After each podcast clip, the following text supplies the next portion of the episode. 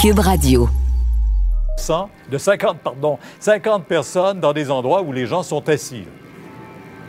Oui, et la distanciation qui va pouvoir varier selon euh, certaines rencontres, Pierre, mais ce qu'on a dit du côté du docteur Arruda et du docteur Massé, on va le dire d'entrée de jeu pour démêler un peu. La règle générale, Pierre, ça reste le 2 mètres à respecter pratiquement en tout temps. Mais il y aura quand même certaines exceptions. Vous l'avez dit, à partir du 22 juin, rassemblement de 50 personnes maximum dans les lieux euh, publics et dans certains lieux publics. faut le dire, ça sera pas partout, mais on a donné comme exemple des salles de classe, on a donné comme exemple des salles de spectacle, euh, des euh, salles de cinéma, par exemple. Il y aura, dans certaines exceptions, une dérogation. On pourra accepter le 1,5 mètres pour ces endroits. C'est des endroits où il n'y a pas beaucoup de déplacement. Par exemple, si on est assis dans une salle de spectacle, dans une salle de cinéma, ça, ça pourrait être à 1,5 mètres, mais il faut pas qu'il y ait de circulation. Ce qu'on explique, c'est que quand on est assis, on, est un peu passif. Quand on écoute, par exemple, bien, il y a moins de possibilités de transférer le virus avec les gouttelettes. Et là, on peut avoir une plus grande distance. Pour ce qui est des jeunes aussi, on a donné les jeunes 16 ans et moins. Maintenant, ça va changer un peu les règles entre eux pourront respecter la règle de 1 mètre. Par contre, avec les adultes, pour les protéger, on gardera le 2 mètres avec les adultes. On veut faire des espèces de petites bulles. Euh, donc, les jeunes peuvent être plus proches, mais euh, l'adulte reste un peu plus loin. J'ai posé la question, est-ce que ça devient pas un peu mêlant? Comment rendre ça clair pour les jeunes? Je vous laisse entendre la réponse des deux docteurs. Euh, dans une classe, par exemple, on pourrait prendre 4-5 élèves qui, eux, vont faire une bulle, donc de telle sorte qu'ils vont pouvoir interagir comme ils interagissaient avant. Sauf qu'on va laisser quand même une distance avec les autres bulles. En milieu scolaire, quand on regarde en Europe, la façon que les gens sont organisés, ils gardent le 2 mètres aussi avec, euh, avec les adultes. Donc, euh, ils protègent les adultes qui sont plus à risque. Euh, mais les enfants entre eux, en, créant ce phénomène de bulles-là, peuvent être plus proches. On garde une distance entre les bulles, cependant, puis on essaie de ne pas faire de changement au niveau des classes, donc un groupe plus large, ou, ou même des bulles, les garder les plus stables possibles. Dois dire, euh, Bénédicte, quand même, euh, qu'après trois mois, on sent que les gens ont envie de passer à autre chose. Oui, probablement que vous l'avez remarqué, Pierre, ou les gens à la maison. C'est pas toujours respecter le 2 mètres. Est-ce que ça va est-ce que ça va améliorer les choses ou non? Ce sera à voir. Il y a un nouveau sondage Angus Reid qui démontre justement que le groupe, entre autres, des 18-34 ans, euh, ont de moins en moins tendance à respecter ces règles. Et si je vous montre cette donnée par rapport à la peur du virus, euh, la peur de contracter le virus, en avril, on parlait de 73% selon le sondage, alors qu'en juin, c'est maintenant 46% On le voit la différence là. Mhm. Merci beaucoup. Au revoir. Alors, depuis ce matin, on a commencé partout au Québec la formation des nouveaux préposés aux bénéficiaires qui ont répondu à l'appel du gouvernement. Et c'est le cas au Centre de formation Compétences 2000. C'est à Laval où vous vous trouvez, Harold, en ce moment. Comment ça se déroule? Oui, puis derrière moi, actuellement, il y a des étudiants qui sont en classe. les cours viennent de reprendre. Et j'ai à mes côtés deux étudiants, deux jeunes étudiantes. Alors, Aurélie et Ariel. Aurélie, vous, vous étiez en journalisme. Oui, exactement. J'étais en journaliste. Je viens juste de terminer un deck. Puis euh, l'appel de M. Legault, là, ça m'a vraiment euh, touché. Puis j'ai vraiment voulu aller aider un, domaine qui en a vraiment besoin. Donc, euh, d'aller aider ces personnes âgées-là. Les personnes âgées? Bien, en fait, on va tout être une personne âgée un jour. Là, donc, pourquoi pas les aider maintenant? eux qui ont tant vécu de choses, je pense qu'ils peuvent nous apprendre beaucoup. Puis, il faudrait leur porter plus, plus attention. Donc, c'est pour ça que je suis ici maintenant. Ariel, vous avez 24 ans, vous étiez dans le domaine de la restauration. Pourquoi est-ce que vous avez choisi de devenir préposé aux bénéficiaires? Bien, en fait, euh, quand M. Legault nous a appelés, moi, ça m'a touché au cœur. Franchement, les témoignages des infirmières et tout, c'est vraiment venu me toucher. J'ai voulu aller porter main. J'ai voulu aller mettre euh, toutes mes valeurs, ma personnalité en marche. Donc, euh, me voilà aujourd'hui prête et tout excitée de commencer. On va aller parler au directeur de l'école. Alors là, vous recevez 355 étudiants ce matin qui iront d'ici un mois. dans un mois, on sera déjà déployés pendant le cours en CHSLD. Ça a été beaucoup d'organisation. Beaucoup d'organisations, 3000 euh, demandes, euh, plus de 600 entrevues, 350 euh, candidats retenus. Finalement, en 10 jours, avec l'aide de notre partenaire, le CI3S, tout ça est tombé à point ce matin. Les étudiants sont présents, fébriles, très motivés et une belle journée. Ben, merci. Ma collègue Marianne Lapierre s'est rendue ce matin à l'école de formation Pierre Dupuis à Montréal. Habituellement, dans une année, on reçoit 8 800 étudiants, mais c'était 800 pour une journée. Ah Alors, imaginez-vous le déploiement. Et de ce côté-là également, on nous dit que les gens sont extrêmement motivés. Euh, des gens qui reçoivent un salaire pendant leur formation, qui auront quand même un bon salaire lorsque tout, le monde aura complété. Euh, alors, euh, je vous présente un reportage un peu plus tard. Merci, Harold. Au revoir. On n'est pas obligé d'être d'accord, mais on peut en parler. Sophie Durocher, on n'est pas obligé d'être d'accord. On remercie nos collègues de euh, LCN, TVA, Nouvelle. écoutez, je veux revenir sur ces, sur ces règles-là. on comprend bien sûr que le gouvernement, en faisant ça, en établissant des règles différentes selon les endroits, selon les âges, que le gouvernement veut bien faire, mais il reste quand même, on a le droit de s'amuser, on a le droit d'ironiser quand même. Je veux dire, imaginez, dans votre journée, vous allez devoir respecter des règles de distanciation qui vont être complètement différentes d'un endroit à l'autre, selon l'âge que vous avez, selon ce que vous êtes assis ou que vous êtes debout. Alors, je vous le rappelle si jamais vous avez oublié, parce qu'on va devoir tout le monde se mettre à ça. On a le droit, donc, euh, d'être dans des lieux publics intérieurs où on est assis euh, de 50 personnes et moins on a le droit d'être à une distance de 1,5 mètres. Mais si on est dans des endroits publics où on est debout, comme par exemple si on fait la queue ou c'est dans, une épicerie, si on fait la file, ben là, on revient aux 2 mètres. Par contre, les jeunes, dans les écoles, les explications n'étaient pas super, super claires de Dr Arruda, la création de bulles à l'intérieur d'une classe. Je sais pas si vous avez compris, moi je trouve ça encore assez nébuleux, cette notion-là de bulle, parce que les élèves vont faire des bulles entre eux, mais chacune des bulles doit être séparée des autres bulles une distance d'un mètre, puis il faut que entre la bulle des enfants et les profs, il y a un deux mètres. En tout cas, bref, bonne chance, j'ai hâte de voir ça en septembre à la rentrée.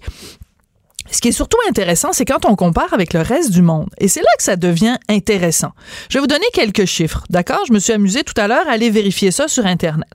En Angleterre, au Canada et en Espagne, c'est le 2 mètres. Ça, on est habitué. Ça fait, ça fait trois mois qu'on vit avec ce fameux 2 mètres. Aux États-Unis, juste de l'autre côté de la frontière, c'est 1 mètre, 1,8 mètres. Pourquoi? Ben parce que la mesure là-bas, c'est en pied, puis bon, quand on traduit le, 6 pieds, ça donne 1,8 mètres. Donc, si vous avez votre petit, votre petit mètre à mesurer que vous vous êtes acheté, ben là, ça, on est rendu à 1,8 mètres aux États-Unis. Mais là, ça se complique. En Australie et au Belgique, en Belgique, c'est 1,5 mètres. Pourquoi là, c'est différent d'ici, puis que c'est différent aux États-Unis? Fouillez-moi, je le sais pas. En Corée du Sud, 1,4 mètres. C'est pas 1,5. Ben non, c'est 1,4. Fait que votre petit mètre à mesurer, là, vous lui retirez euh, euh, des centimètres. En Chine, au Danemark, à Singapour et en France et dans plein d'autres pays, en Italie, c'est un mètre. Comment on explique qu'il y a des différences comme ça d'un pays à l'autre? On est censé, on nous dit depuis le début de la pandémie, fiez-vous à la science. On se fie à la science, on regarde ce que disent les scientifiques. Mais l'Organisation mondiale de la santé recommande un mètre. Alors, si l'Organisation mondiale de la santé, qui est censée être notre, notre étalon en termes de mesures, en termes de, de, de, de protocole scientifique, nous dit un mètre, pourquoi est-ce qu'en Espagne, chez nous, puis en Angleterre, c'est 2 mètres. Pourquoi aux États-Unis, c'est 1,8? En Australie et au Belgique, 1,5. Puis en Corée du Sud, 1,4. Puis en Chine, 1 mètre. Puis en France, 1 mètre. C'est absolument incompréhensible. Quand je vois ça, j'ai envie de pousser un grand. Ben voyons donc. Sophie Durocher. Elle aura toujours le dernier mot. Même si vous parlez en dernier. Vous écoutez. On n'est pas obligé d'être d'accord. On peut dire que vendredi dernier, c'est vraiment une, c'était vraiment une journée historique. Pourquoi? Parce qu'il y a un projet de loi extrêmement important qui a été adopté, adopté très rapidement d'ailleurs, parce qu'il y avait vraiment un consensus euh, au Québec pour euh, cette question-là. C'est la question des victimes d'agressions sexuelles, parce qu'il y avait euh, jusqu'à vendredi dernier donc un délai de prescription. Un délai de prescription, ça veut dire que passé une certaine date, ben, vous avez plus le droit de poursuivre la personne qui vous a euh, agressé. Mais là, c'est levé depuis donc euh, l'adoption de ce projet de loi 55. Donc, c'est plus un projet de loi, c'est maintenant une loi. Et ça prévoit donc que même si vous avez été agressé il y a 35 ans, il y a 40 ans, il y a 45 ans, vous avez des recours contre votre agresseur. C'est une nouvelle extrêmement importante parce que des victimes se battaient depuis des années. Une des victimes qui se battait, c'est quelqu'un que vous avez entendu à euh, quelques reprises sur les ondes de Cube Radio. Elle s'appelle Shirley Christensen. Et elle, elle a été victime d'un prêtre, un prêtre pédophile, Paul-Henri Lachance. Shirley Christensen est au bout de la ligne. Bonjour, Madame Christensen. Bonjour, Madame Durocher. Comment vous avez réagi vendredi?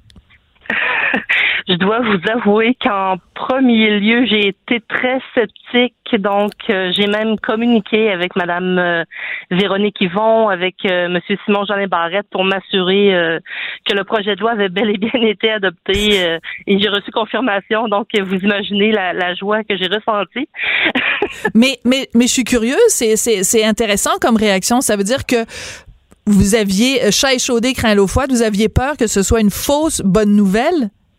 Effectivement, parce qu'écoutez, euh, je me suis battue avec d'autres victimes pour faire abolir ce délai de prescription-là pendant dix ans. Dix ans? Ça faisait dix ans qu'on demandait au gouvernement euh, d'abolir le délai, puis euh, ça a été euh, une très longue bataille, ça a été très dur. Il y a toujours eu de, de l'opposition à le faire tomber totalement. Ça a passé de trois ans à dix ans à trente ans, et là, finalement, on a eu gain de cause.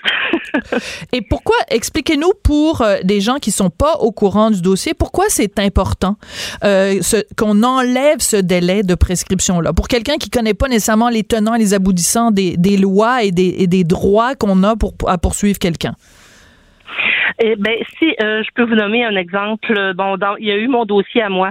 Euh, bon, je suis allée jusqu'à la Cour suprême, je me suis battue pour mes droits parce qu'il y avait ce délai de prescription là qui m'empêchait de poursuivre mon agresseur et son employeur euh, pour les les sévices que j'avais subis. Et euh, à chaque fois, on me disait bon, vous pouvez pas poursuivre, c'est prescrit. Euh, normalement, vous auriez dû le faire dans un délai de trois ans, hmm. ce qui était complètement absurde parce qu'à l'époque, écoutez, j'avais de, de 6 ans à 8 ans euh, au moment où mes, les agressions euh, que j'ai subies ont eu lieu. Donc, je ne pouvais pas euh, poursuivre à ce moment-là. Moi, j'ai pris connaissance de des préjudices que j'avais subis 25 ans après les faits. Qu'est-ce que vous voulez dire? Vous en avez pris connaissance 25 ans après les faits? C'était quelque chose que vous aviez enfoui dans votre enfance? Euh, carrément, carrément, parce que moi, c'était quelque chose qui, euh, bon, me faisait souffrir déjà en, en, partant là, de d'en parler. Donc moi, j'avais fait bon, écoute, on, on, tourne la page, on essaie d'oublier hmm. ça, et euh, j'ai essayé de vivre une vie normale toutes ces années-là, jusqu'à ce qu'il y ait un élément déclencheur. Ça a été ma belle-fille. elle avait huit ans à l'époque. J'entre dans la salle de bain pendant qu'elle était en train de prendre son bain. Je me mets à parler avec elle et tout à coup, je regarde son petit corps, puis là, ça m'est revenu, puis là, je me suis dit, mon Dieu, j'étais fait comme ça, moi. La dernière fois où il hmm. m'a touché, et là, ça s'est mis à débouler. Incapable après ça d'oublier ce qui s'était passé. Vous nous racontez ça, Shirley, puis je vous le dis, là, j'ai des, j'ai des frissons qui me parcourent le corps. C'est, il y a, y a des gens qui ne, qui ne, peuvent pas imaginer qu'un souvenir peut rester enfoui, mais dans votre cas, c'est vraiment ça. Quand le, vous êtes en présence de votre belle-fille de, de, de 8 ans, les souvenirs remontent à la surface. C'est quoi? C'est des images? C'est, vous le ressentez dans votre corps? Comment ça, comment ça se passe?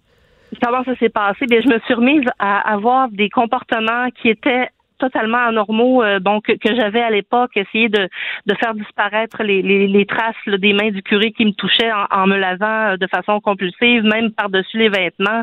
Euh, Pardon? Donc, si jamais vous vous ah laviez par-dessus vos vêtements?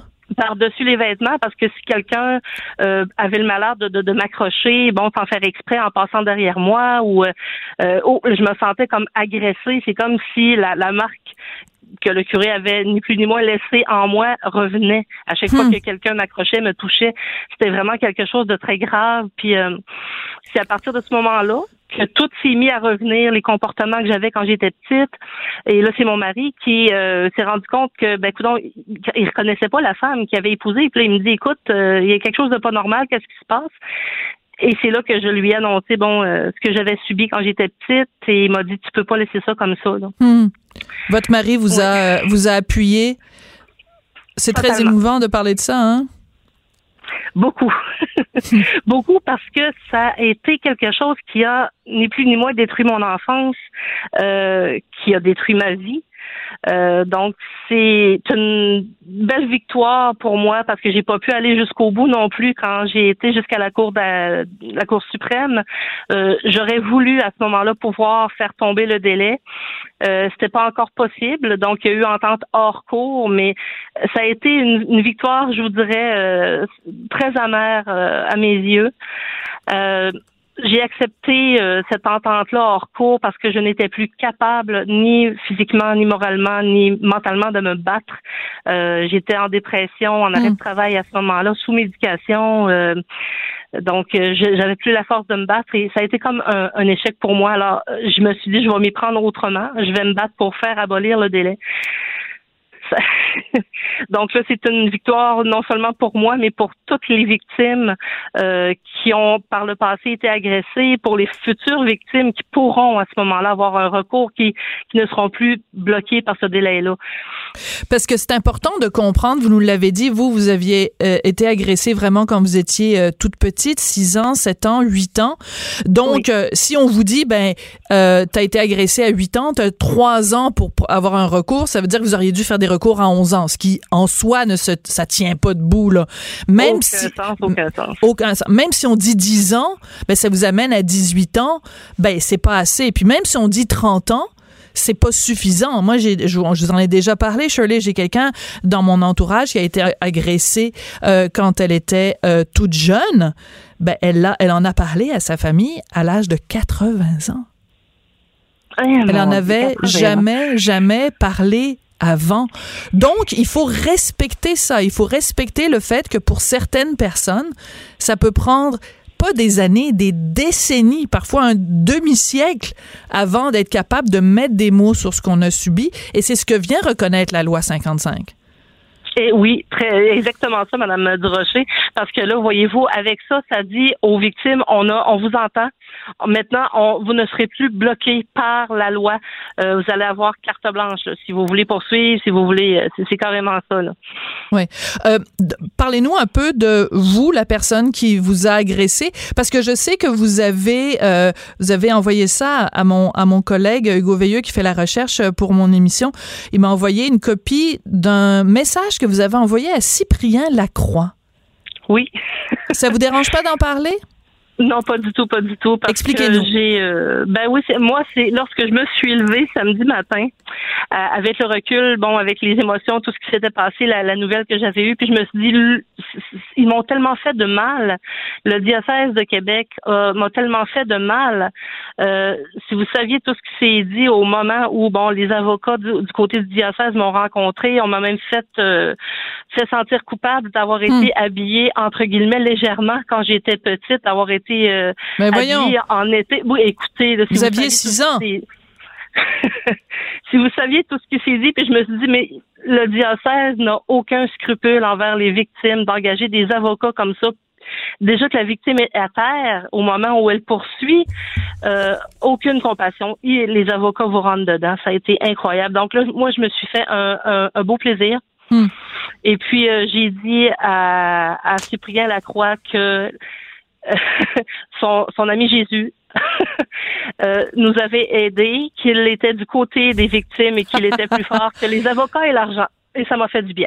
Ça vous a fait du bien. Donc, on parle évidemment du, du cardinal euh, Cyprien Lacroix, qui est en fait, ben, bon, qui est l'archevêque euh, de Québec, mais qui est donc, euh, à toute fin pratique, le- l'employeur. C'est le grand patron de la personne qui, qui vous a, qui vous a agressé. Oui, et euh, la- le On n'est pas obligé d'être d'accord. Avec Sophie Durocher. La vraie reine des arts et spectacles. Vous écoutez On n'est pas obligé d'être d'accord. En fin de semaine, il y a eu des manifesta une manifestation de gens qui contre la loi 21, de gens qui associaient la loi 21 à euh, rien de moins que du racisme systémique. Je voulais avoir la réaction de l'historien Frédéric Bastien parce qu'il est candidat à la direction du Parti québécois et qu'il s'est engagé euh, s'il euh, s'il accède à ce poste-là, la direction du Parti québécois, d'abolir les accommodements religieux s'il devient chef du PQ et évidemment si le chef, si le parti lui est élu à la prochaine élection. Monsieur Bastien, bonjour, comment allez-vous? Ça va très bien, vous? Très bien. Ben écoutez, on va parler beaucoup de loi 21 au cours des prochaines minutes parce que vous avez appris toutes sortes d'informations sur la loi 21. Mais d'abord, votre réaction à cette manifestation en fin de semaine de gens qui associent loi 21 et racisme systémique?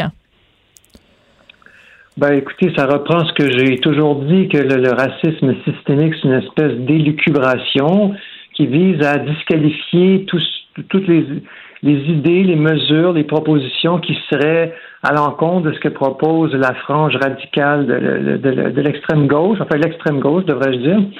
Et donc, voilà, si vous dites que le racisme systémique n'existe pas, vous en êtes. Alors, la loi 21, évidemment, ça, vise les euh, religions, le port des signes religieux notamment, ça n'a aucun rapport avec la race. Parfois, on veut aussi disqualifier le nationalisme québécois. Ça n'a absolument aucun rapport. Il y a des Québécois de toutes les races et ça témoigne de l'universalité de notre nationalité, de notre culture.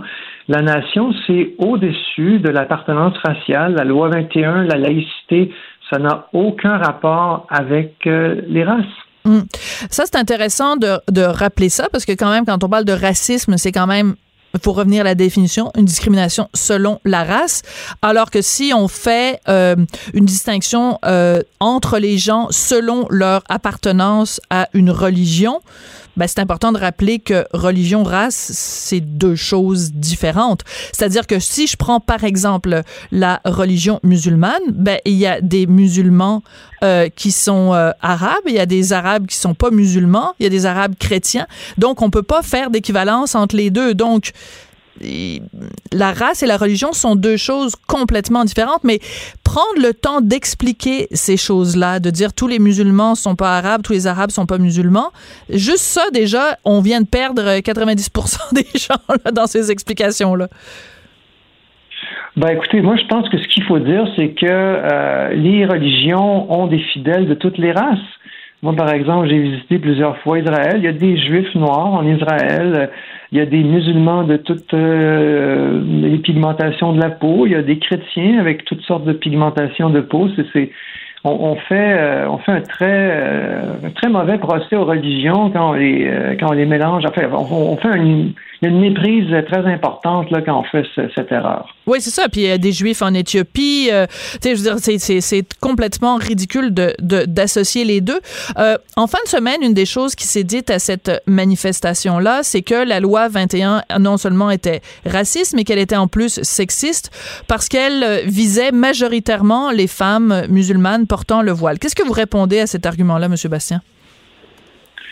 Ben, je réponds qu'on fait encore une fois un, procès, euh, un mauvais procès. Il y a des gens qui portent des signes religieux, des hommes ou des femmes. La loi 21 est complètement indifférente au sexe des personnes qui portent le signe religieux. Alors, si vous êtes un, policier ou une policière, vous n'avez pas le droit de porter un signe religieux. Si vous êtes un enseignant ou une enseignante, vous n'avez pas le droit de porter un signe religieux. Donc, la, mesure, un juge, enfin bref, la mesure vise euh, les hommes et les femmes. Il n'y a absolument aucune discrimination, mais évidemment, les opposants essaient de faire du, du, millage politique, hein, comme on dit chez nous, avec ça pour euh, essayer de discréditer la loi 21 avec les, les interdits, euh, les choses que qu'on évidemment qu'on ne doit pas faire, mettre de l'avant des mesures sexistes, mais ce n'est pas le cas de la loi 21 et évidemment encore moins une mesure raciste. Oui. Alors, vous avez euh, envoyé euh, un communiqué aujourd'hui. Vous avez euh, appris, selon vos sources, qu'il y a un mois, Sonia Lebel, donc la procureure générale, a opposé une fin de non-recevoir à une demande du mouvement laïque québécois qui demandait à avoir des sous pour protéger, pour défendre la loi 21. De quoi, de quoi il s'agit exactement? Ben, il s'agit en fait d'une bataille qui a commencé, euh, enfin, il y a une bataille judiciaire contre la loi 21 dès qu'elle a été adoptée. Oui. Alors, euh, donc, euh, il y a plusieurs groupes qui se sont mobilisés, individus qui sont en cours, qui contestent la loi 21. Il y en a 13, des, ce qu'on appelle des demandeurs, ce qu'on appelle aussi des, des gens qui se sont joints à la, à la cause et qui contestent donc la loi 21. Et du côté de la défense de la loi 21, évidemment, il y a le gouvernement, et il y a aussi euh, d'autres euh, groupes, en fait, il y en a juste deux qui se sont joints à la défense euh, de, la, de la loi 21. Donc, un des deux groupes s'appelle le mouvement laïque québécois. Alors, on est comme dans une partie de hockey à 13 contre 3, et le mouvement laïque québécois, c'est pas un mouvement qui reçoit, c'est pas un mouvement qui reçoit des fonds publics, des gens partants. Ensuite, ils font des événements à chaque année pour lever des fonds, mais là, évidemment, avec la COVID, tout ça est mm-hmm. passé à la et donc, ces gens-là demandaient au gouvernement des, fonds pour pouvoir justement euh, être en cours et comme intervenant et, donc euh, soutenir la loi 21. Et là, pour des raisons totalement euh, incompréhensibles, la procureure générale, Mme Sonia Lebel, a refusé des fonds au mouvement laïque québécois qui défend la loi 21. Alors, c'est quand même formidable. Vous êtes déjà à 13 contre 3. Oui. Et là, il y en a un qui n'a pas de gants, qui n'a pas de bâton de hockey dans l'équipe des trois. Puis là, le, l'entraîneur dit non, non, toi, je ne je, m'arrangerai pas, on va pas dépenser de l'argent pour te mettre un hockey dans les mains puis des gants. Là. Ben, surtout, c'est totalement incompréhensible. Ouais. Et c'est d'autant plus surprenant, si je peux me permettre, M. Bastien, que justement, euh, le gouvernement euh, Legault, le gouvernement donc de, de Mme Lebel, euh, c'est ce gouvernement-là qui l'a mise au monde, la loi 21. Donc, il la, la met au monde, mais il lui donne pas euh, du, du, bon lait pour le pour l'aider à grandir. Et c'est vraiment c'est très surprenant. Donc, euh, est-ce que vous avez pu en savoir un petit peu plus sur quelles sont les motivations, les arguments, en tout cas, euh, soulevés par Sonia Lebel, procureur, donc ben, notre ministre de la Justice, pour justifier qu'il n'y ait pas de sous qui a été donné au mouvement laïque? Écoutez, je pourrais pas vous dire pourquoi. Euh, je, ne peux pas vous dire quelles sont. Je, pourrais. Je, peux vous offrir des hypothèses. Allez-y. Allez-y. Madame Lebel, depuis le début, avec la loi 21, quand il y a eu le débat sur la loi 21, on la sent mal à l'aise avec la loi 21. C'est une juriste. En général, dans les milieux de juristes, on n'est pas très favorable à la loi 21.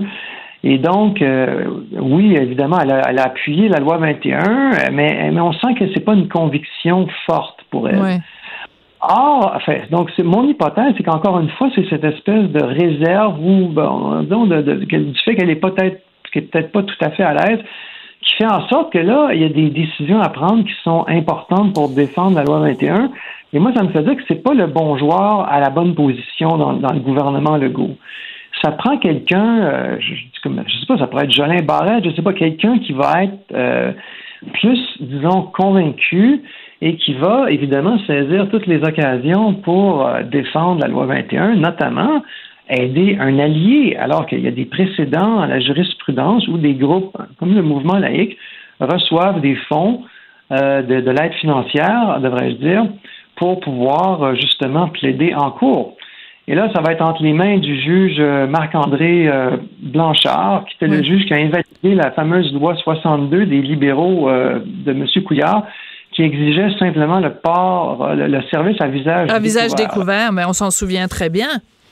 Et donc, Excusez-moi, donc Marc-André Blanchard, Maître Blanchard, vous le sentez pas trop chaud à ce genre de, de, de sujet-là?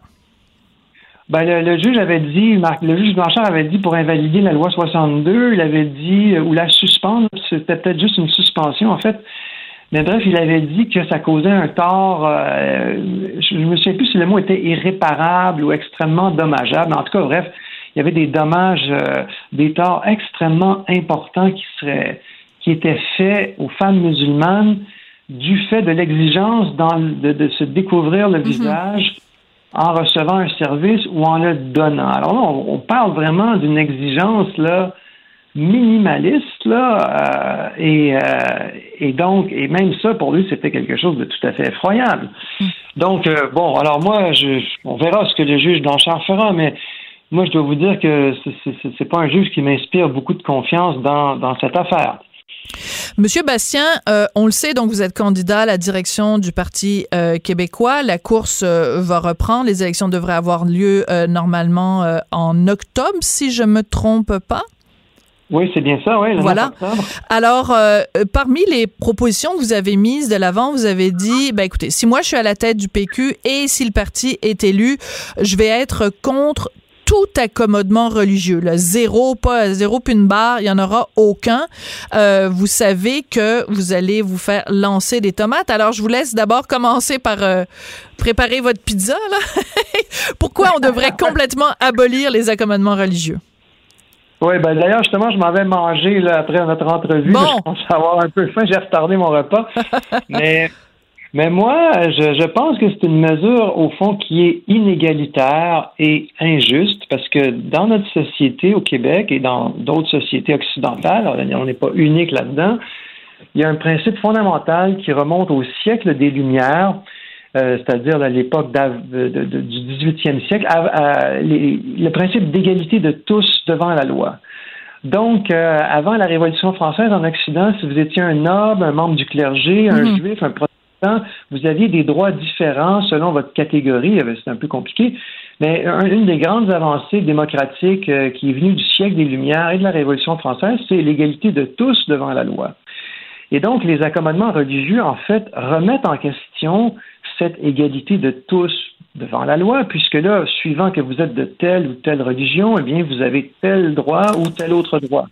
Donc, on fait une régression, on recule sur cette question fondamentale. Et, une société, pour fonctionner, pour coopérer, euh, le but d'une société, c'est que des individus coopèrent entre eux pour avoir, pour maximiser leurs bénéfices, leur bien-être.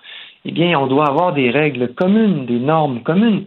Sinon, bien, la, société va avoir sa capacité de, fonctionner ensemble s'éroder. Quand vous dites, oui, quand vous dites d'abolir les accommodements religieux, il faut qu'on soit très clair. Vous, vous considérez que les accommodements religieux doivent être abolis. Vous ne faites pas de la catho-laïcité, c'est-à-dire qu'il n'y a pas d'accommodements religieux non plus pour les catholiques. Donc, par exemple, je vous pose une question. Si vous étiez à la tête du PQ, le PQ est élu aux prochaines élections, est-ce que vous allez demander à abolir, par exemple, le fait que euh, les communautés religieuses euh, n'ont pas à payer euh, d'impôts fonciers ou qu'il y a toutes sortes de déductions qui peuvent se faire au nom de la religion et j'inclus là-dedans la religion catholique. Non, c'est pas c'est pas ça que j'ai en tête. Je vais vous donner des exemples. Alors, il y a plusieurs années, il y a des, des, chrétiens adventistes du septième jour qui ont obtenu des congés payés supplémentaires dans euh, suite à une cause fameuse en Ontario, peu importe, mais ça a fait jurisprudence. Et donc aujourd'hui, au nom de votre religion, vous pouvez exiger, euh, grâce à ce qu'avaient fait ces chrétiens adventistes au départ, ça, ça a été le premier accommodement religieux au Canada. Ils ont, euh, vous pouvez obtenir un congé supplémentaire que les autres employés de votre organisation n'ont pas. Et après ça, les exemples là, se sont multipliés. Alors, c'est littéralement, c'est venu de tout bord, tout côté. Et donc, euh, on, a, on a toutes sortes d'exemptions de, qui ont été données aux uns et aux autres. Vous pouvez porter un couteau à l'école, des bains publics séparés pour les hommes, pour les femmes, parce que certains, euh, certains membres de certaines religions l'ont demandé, etc. Et là, ça devient une espèce de, de mosaïque de régimes de droits différents les uns par rapport aux autres. Et c'est tout ça qui est inacceptable. Euh, ben, bonne chance, euh, parce qu'on sait que la question des accommodements religieux, c'est délicat. Euh, on sait qu'en ce moment, bon, beaucoup des énergies sont évidemment concentrées autour de la pandémie, numéro un, et numéro deux, le gros dossier du racisme systémique. Mais je trouve c'est intéressant, en tout cas, de lancer la discussion là-dessus. Et, ben, écoutez, en toute objectivité, parce que je dirais la même chose à tous les autres candidats, bonne chance et que le meilleur gagne à la direction du Parti québécois. Ben, merci beaucoup, Mme Durocher. Je vais, je vais aller manger ma pizza maintenant. Oui, c'est ça, avec toutes les tomates que vous allez vous faire lancer. Je pense qu'il y a de quoi, il y a de quoi vous préparer une bonne sauce. Merci beaucoup. merci, au revoir. C'était l'historien Frédéric Bastien, donc je vous le rappelle, qui est candidat à la direction du Parti québécois. On n'est pas obligé d'être d'accord, mais on peut en parler. Sophie Durocher, on n'est pas obligé d'être d'accord. Cube Radio. Bon, on est en vrai déconfinement, euh, les restaurants, les coiffeurs, euh, bon, tout commence à ouvrir. Euh, j'imagine que comme tout le monde, vous avez hâte, vous aussi, que les cinémas ouvrent leurs portes. Il y a des signes qui nous indiquent que ça pourrait être pour bientôt. On va en savoir un petit peu plus. On va parler avec Vincent Goudzo, qui est président des cinémas Goudzo et Dragon à l'émission Dragon's Den à CBC. Bonjour Vincent, comment vas-tu? Les gens savent qu'on se connaît, donc c'est pour ça que je te tutoie. Comment ça va Vincent? Bon, un petit peu découragé un matin. Ah oui, à cause de ce que euh, ah, Dr Arruda vient d'annoncer. Non, mais à cause du broche à foin, dans le sens qu'on est en pour parler avec la CNSST, on est en pour parler avec euh, Santé publique, on, on parle du 3 juillet, c'est la date où il va avoir, commence à avoir des films, etc., etc. On veut savoir les, les consignes, c'est nous qu'on a argumenté qu'à travers le monde, tous les cinémas ont eu le droit d'ouvrir avec un mètre de distanciation. C'est nous qu'on a expliqué qu'on est dans une salle de cinéma, on parle pas, on devrait pas parler au moins. Faisons Oui, comme ça. On devrait ça. pas parler, hein, et tout ça. Euh, on est assis à 48 pouces un de l'autre. Les rangées sont distancées à 48 pouces. Euh, 48 pouces, en passant, c'est 1 mètre point 33. Ah, Donc, intéressant. là, c'est- comme si on fait exprès, là, tu sais, de dire, ben, euh, deux mètres à un mètre et demi. Écoutez, un mètre et demi, là, ou deux mètres, c'est la même différence, parce qu'on peut pas, on peut pas faire la distanciation à un mètre et demi. Ça marche pas. Euh, donc, c'est- c'est- et encore une fois, une annonce un petit peu, euh, même euh, Madame la ministre, là, euh, qui a fait un tweet, euh, bonne nouvelle, on, on a eu le, le- le feu vert pour ouvrir le 22 juin, mais on va vous faire savoir c'est quoi les consignes. Mais là, c'est pas sérieux, là, nous. Dans une semaine, on va faire quoi, là? On n'est pas, on n'est pas là à, à juste attendre, là, qu'on, qu'on fasse n'importe quoi, là. Alors, je retiens les mots, les mots, je retiens les mots broche à foin. Tu trouves le gouvernement broche à foin dans ses, dans Non, ses je trouve règlements? l'annonce, je trouve l'annonce d'aujourd'hui broche à foin. Et donc, la personne qui a fait l'annonce, c'est pas le gouvernement, c'est un, un membre de la santé publique, le, Ouais. le directeur de la santé publique qui a fait l'annonce. Moi, dans mon opinion à moi, euh, je dois dire que j'ai eu des journalistes qui m'ont appelé. Pour moi, l'annonce qui a été faite, c'est comme si on parlait des écoles, on parlait de euh, 2 mètres à 1 mètre, on parlait de 50 personnes, puis tout d'un coup, on a glissé le mot cinéma là-dedans, là. Et, et- et comment tout d'un coup, toutes les pourparlers qu'on est en train d'avoir avec le gouvernement, avec le monde, comme je te dis, de la CNSST et Ouais. le monde de la santé publique, c'est comme si tout ça, là, ça a été balayé du coup du rebord, là, d'un côté, puis quelqu'un vient d'annoncer toute une autre chose. Comme je vous dis, qu'on qu'on dit un mètre et demi, là, qu'on dise deux mètres, c'est correct, parce que entre c'est c'est soit deux mètres ou un mètre. Il n'y a pas un mètre et demi, parce qu'un mètre et demi, ça égale deux mètres, parce qu'on peut pas faire un mètre et demi. Oui, oui, parce que c'est un, un, un mètre 33 entre les, euh, entre les, rangées. Exactement. Même les bancs sont 24 pouces de large. Donc, deux bancs de distanciation, c'est 1 mètre et 33. Et donc, je dois aller à trois bancs. Trois bancs, c'est six pieds. Donc, c'est, ça fait deux mètres. Donc, allons à deux mètres. Puis, puis c'est fini là. Dire, tant qu'à, et tout ça. Et donc, et même 50 personnes, 50 personnes par salle. Euh, euh, c'est, vraiment, euh, comme je vous dis. OK, là, mais je vais te poser une question plus claire, Vincent.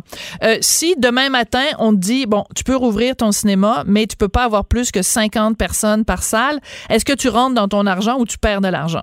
Non, on perd d'argent. Ça, c'est sûr qu'on, qu'on, qu'on ferait pas d'argent. Même en chargeant le va- popcorn à 12 au lieu de 10 Même, même chargeant le popcorn au prix qu'on le charge présentement, là, parce qu'il n'y a personne qui va l'acheter à 12 mais Ça coûte donc bien cher le popcorn quand on va au cinéma, Vincent. C'est quoi ça, cette affaire-là? C'est parce que le popcorn, c'est, c'est lui qui subventionne l'entrée de cinéma. C'est ça que le, le- le monde doit réaliser. Mais la vérité, c'est très simple. Nous, on- la minute qu'on réouvre, là, on va perdre de l'argent d'une manière ou une autre. Parce que le temps qu'on, s'ajuste, le temps qu'on aille les films à succès, style Moulin, style euh, Tenet, euh, et tout ça, ça va prendre deux, trois semaines. Mais si on veut créer encore plus de problèmes, c'est dans la logistique que ça devient l'enfer. C'est un autre mot.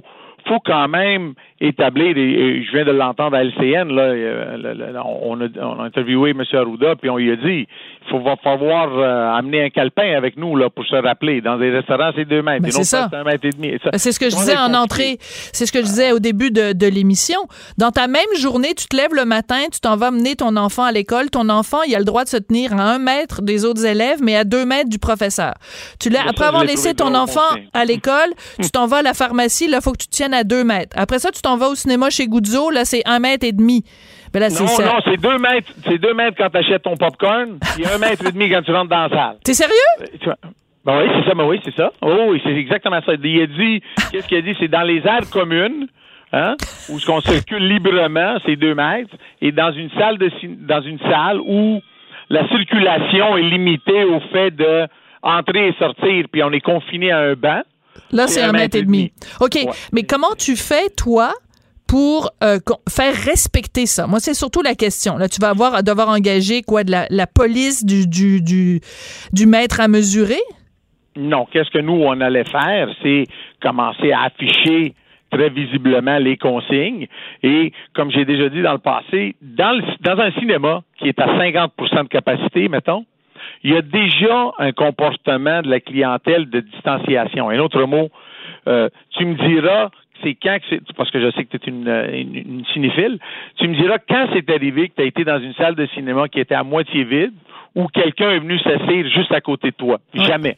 Hein, personne fait ça. Là, dans ben, le ça arrive là. des fois, mais là, on, on soupire. Ben, on est plein. On Parce qu'on est plein. Ben non, je... non, mais des fois, ça arrive. Tu vas au cinéma, il n'y a personne, il n'y a pas un chat. Tu sais, t'en vas voir un film de cinéma d'auteur. Je sais que c'est moins ton genre, mais tu vas voir un film de, de tu sais, d'un réalisateur hongrois en noir et blanc avec un gars qui pèle une patate pendant une demi-heure. Là, ben c'est, c'est possible que la salle soit vide. Puis il y a toujours un tapon qui vient s'asseoir à côté de toi alors que la salle est complètement vide. Là. Et, et- et je pense que dans ce cas-là, moi, je peux te dire que la- moi, au moins moi, je me retournerais puis je dis, moi, mais t'as rien d'autre à faire que t'asseoir à côté de moi, là, décolle. moi, c'est ça que je dirais, là. C'est pas, c'est moi effronté comme je suis, je dirais, puis comment, là, même, tu sais. Et tout ça, mais, donc, à ce niveau-là, nous, on allait faire une, une- une vérification sommaire, dans le sens, on rentrait dans la salle, et essayer de s'assurer, mais faut quand même comprendre, là, tu sais, il y a une certaine comment comment je peux dire? Moi je pense là qu'il y a- il y a, il y a- dans la logistique il y a une grande partie de qu'est-ce qu'on est en train d'annoncer euh, quotidiennement c'est quasiment une justification pour essayer de, de justifier la panique qu'on a eue le, le 15 mars et que qu'on a peut-être été trop à l'extrême d'un bar trop vite. Et puis là, on essaie de dire, ben là, il va falloir déconfiner le plus vite possible, mais il va falloir quand même essayer de justifier pourquoi on a fait notre geste extrême. Parce que la vérité, c'est est-ce que je dois demander des cartes d'identité au monde et dire, excusez-moi, vous devez me prouver que vous êtes un couple qui habitait dans la même résidence quand ils ont 16 ans? Euh, tu ils se tiennent la main, là. Il y a deux, deux jeunes de 16 ans qui se tiennent la main. Ouais, mais là, t'exagères, Vincent, parce qu'il n'y a personne, Ben c'est nulle part, ça a été mentionné qu'il fallait que ce soit des gens Non, de la même je- famille. mais-. Oui, non, non, non, au contraire. Oh, Non, non, non, non, attends une minute, là, attends une minute. Ils ont dit que même dans les salles de cinéma ou même dans les restaurants, si on a un groupe de 10 personnes, c'est trois, trois adresses différentes, 10 personnes. Donc, ça veut dire quand même Il va que- falloir que tu fasses ça au cinéma? ben, moi, c'est ça que je comprends. C'est ça la consigne qu'on avait parlé. Puis moi, j'ai dit, vous réalisez euh, que ça fait pas de sens. Puis on m'a dit, vous avez raison, M. Goudzo. Mais en attendant, aujourd'hui, on a annoncé toutes plein de choses sans nous dire à nous c'est quoi. Un autre mot. Nous, on a eu un rapport préliminaire de la CNESST. Ouais. On a donné nos commentaires. On a pas seulement donné nos commentaires. Et c'est ça qu'il faut comprendre. Moi, qu'est-ce que j'ai du mal à accepter ces temps-ci avec, avec M. Arruda puis avec les annonces qu'on fait? C'est le fait que ça a l'air comme si euh, c'est ça que je veux. Puis, puis je dis ça. Mais nous, là, les, les exploitants de salles de cinéma, c'est pas ça qu'on a fait. Quand nous, on a dit on veut pas être à deux mètres, on veut être à un mètre dans les salles, on l'a expliqué. On a dit, vous savez, les rangées sont 48 pouces, les bancs à deux pieds, etc., etc. On a essayé de raisonner. C'est le 50% d'air fraîche de rentrée. Nous, on peut faire ça dans nos cinémas. 20, 20 pieds d'auteur dans les.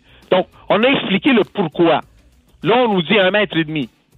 Fait que t'as l'impression ben, que vous avez pas. ah, Parce que l'émission se termine, Vincent. T'as l'impression de pas avoir été écouté parce que vous leur avez dit un mètre, un mètre, puis ils arrivent avec un mètre et demi, ils vous ont pas écouté. Exactement. Et un mètre et demi, ça équivaut à deux mètres. C'est ça que ça veut dire. Ouais. Vincent, euh, est-ce qu'on va pouvoir aller au cinéma le 3 juillet ou euh, tu Oui. vas. Oui? Non, le 3 juillet, oui, ça, c'est sûr. On va-tu avoir des films qui ont de l'allure ou ça va être du. euh, du Non, on va essayer de vous, on va essayer de vous donner le, le, le, le- des, des A moins. Pas des A plus, mais des. A moins au moins pour ouvrir. OK. Bon, ben, derrière un masque avec une visière euh, à 1 mètre euh, 33 les uns des autres, euh, on va avoir du fun à manger du popcorn overpriced. Merci beaucoup, Vincent. Merci beaucoup, Vincent Goudzo, qui est président du Cinéma Goudzo et Dragon à l'émission Dragon's Den diffusée à la CBC. On se retrouve demain midi. Merci. Cette émission est maintenant disponible en podcast. Rendez-vous dans la section balado de l'application ou du site cube.radio pour une écoute sur mesure en tout temps. Cube Radio, autrement dit. Et maintenant, autrement écouté.